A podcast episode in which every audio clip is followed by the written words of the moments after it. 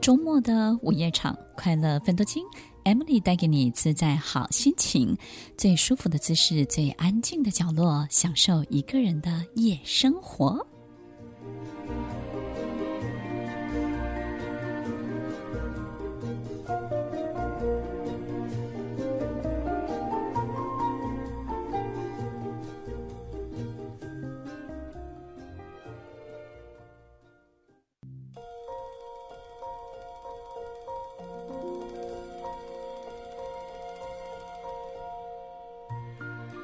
欢迎收听《快乐分多金》，我是 Emily，在每周六晚间八点到十点，与您在空中共度美好的时光。听众朋友，你有没有想过你自己真实的心智年龄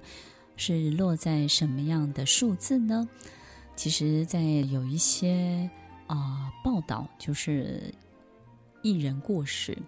然后呢，有好多好多的这个不同的评论，但是呢，在我看这些报道的过程当中，我只读到一个很特别的事情，就是我发现呢，在这个人身上呢，他有一个非常活泼而年轻的心智年纪，然后在他这一辈子所有经历的事情当中，他都会选择以这个年纪所有的合适的方式来对待自己，所以我们就会发现，不管这个人在什么样的年纪，他拥有一个非常好奇的心，然后拥有非常活泼的心智。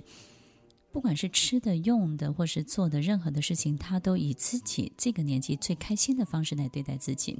那我们就发现，哎，这个好特别。不管这个人的面貌，或是这个人的体态，或是这个人在外在整体上的样子，都会。趋向于比较年轻、比较逆龄，甚至呢，他的年龄呢，有时候会让我们猜不透，也感觉不出来。我们也会发现，这样的人呢，有一个很特别的地方，就是他可以跟各种不同的年龄的人相处。所以你会发现，他也可以跟小孩相处，也可以跟长辈相处。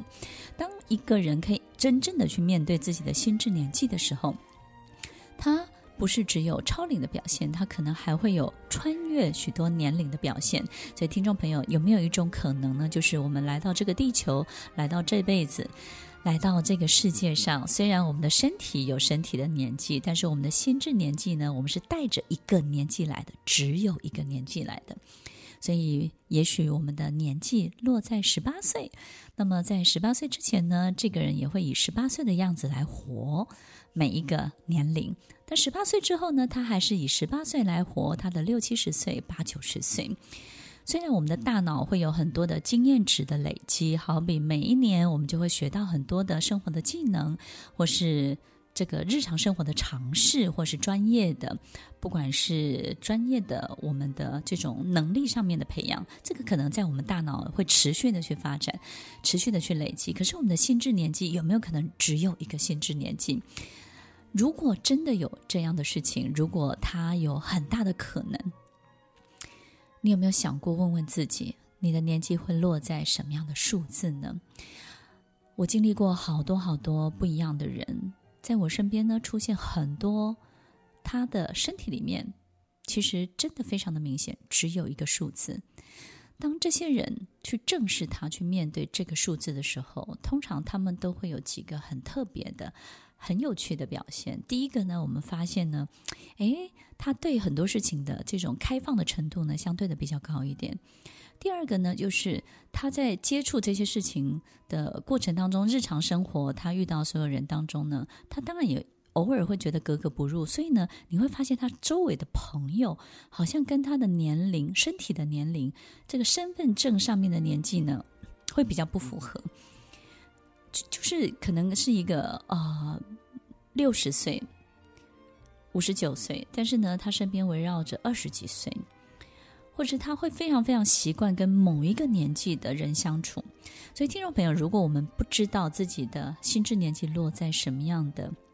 数字或区间，也许你可以去看看你习惯跟什么样年龄的朋友相处，然后跟他们相处的时候，你会觉得最愉快、最快乐、最活跃。然后最自由、最畅快、最舒畅，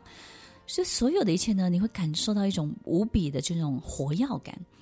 你去想想看，你周围所有的人当中，你最适合、最喜欢跟什么样的人在一起？然后跟他们在一起的时候，你甚至会觉得自己好像变聪明了。然后甚至呢，很多的动力你不用去找，你自然就会有动力。你会充满了许多的企图、动机，然后甚至呢，你也不用太多的这种休息，你就可以就是非常的有 energy。所以，听众朋友，也许你可以想想看，从你的周围你相处的人当中，你去想想看。你的心智年纪到底落在哪里？很多人都会说，我习惯跟长辈相处，或是我习惯跟年轻人相处，或是我习惯跟小朋友相处。如果一个幼教老师，一个幼稚园的老师，他的心智年纪就是落在小朋友，你看他做这个行业，他有多快乐？你说是不是呢？听完今天的节目后，大家可以在 YouTube、FB 搜寻 Emily 老师的快乐分多金，就可以找到更多与 Emily 老师相关的讯息。在各大 Podcast 的平台，Apple Podcast、KKBox、Google Podcast、SoundOn、Spotify、Castbox 搜寻 Emily 老师，都可以找到节目哦。欢迎大家分享，也期待收到您的留言和提问。Emily 老师的快乐分多金，我们下次见，拜拜。